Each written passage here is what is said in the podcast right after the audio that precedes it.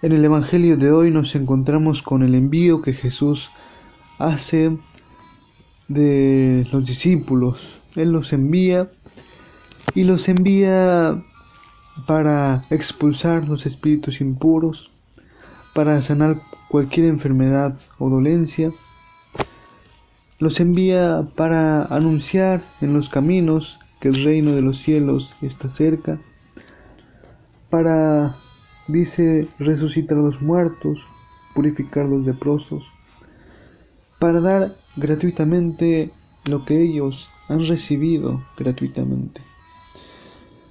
Y tenemos como dos perspectivas para ver este envío. En primer lugar, la perspectiva de aquellos que van a recibir a los enviados.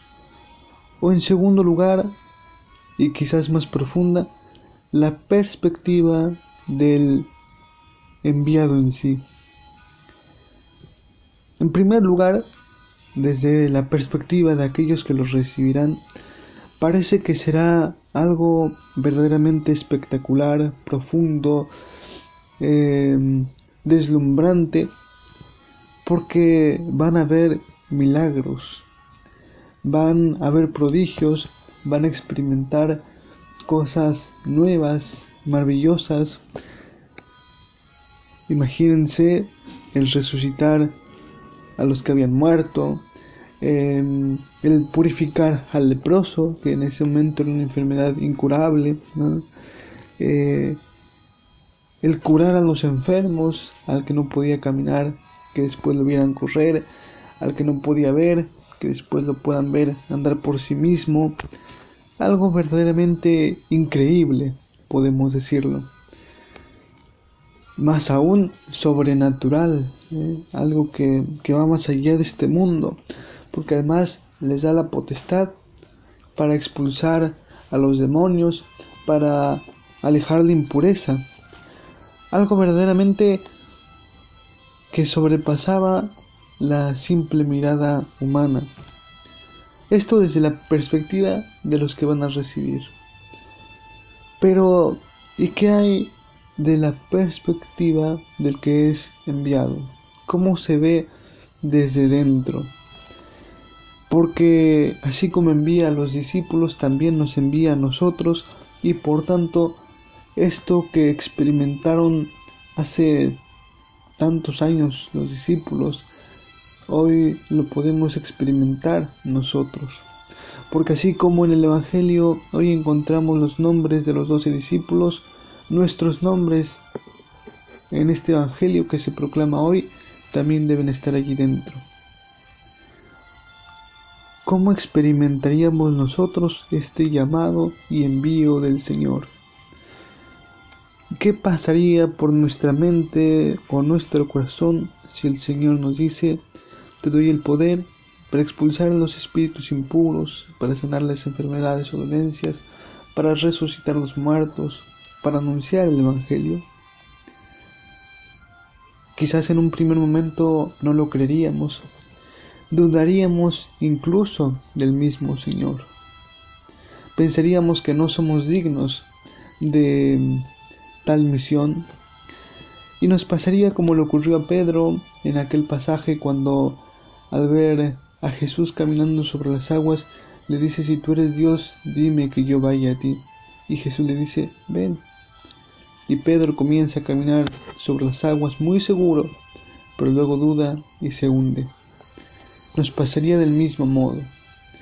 Y nos puede pasar porque en muchas ocasiones nos sentimos muy seguros de ser cristianos, pero a la hora de descubrir que tenemos una misión delante, nos invade el miedo, nos invade la, frustración al descubrir que eh, el campo de acción es muy grande, nos invade también la impotencia, em, la incertidumbre humana y caemos, dudamos.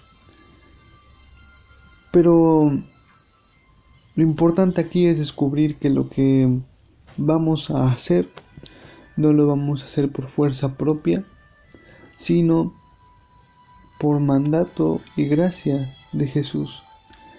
Es decir, lo primero que tenemos que descubrir es Jesús convocó y les dio poder.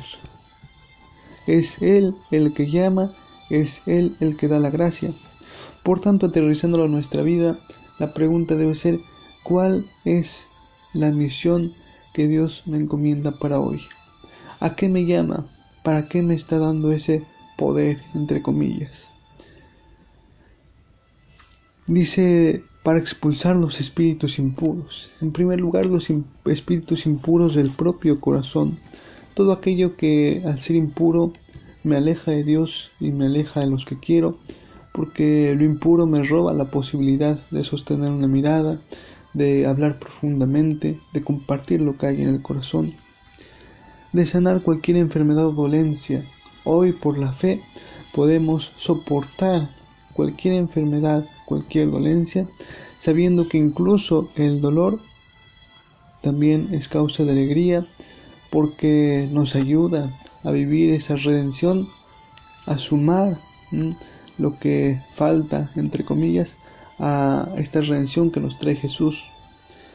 También dice el resucitar los muertos, que es resucitar nuestra propia fe, que muchas veces parece fallecer, y también la fe de aquellos que nos rodean. Que el Señor nos dé la gracia entonces para poder decirle hoy, Señor, estoy aquí, envíame, Señor, estoy aquí, dame de tu gracia para llevar adelante la misión que has soñado para mí. Y que como compromiso de este día, trabajemos en la conciencia de esto, de descubrir que somos convocados por Dios y que Él nos da la gracia para cumplir la misión concreta del día a día que Él nos encomienda y la gran misión de toda la vida a la que llamamos vocación. Gratis nos los ha dado Dios, gratis también debemos darlo nosotros. ¿A quién podemos darle todo esto que hemos recibido? Ojalá que encontremos alguno y que no dudemos en compartirlo.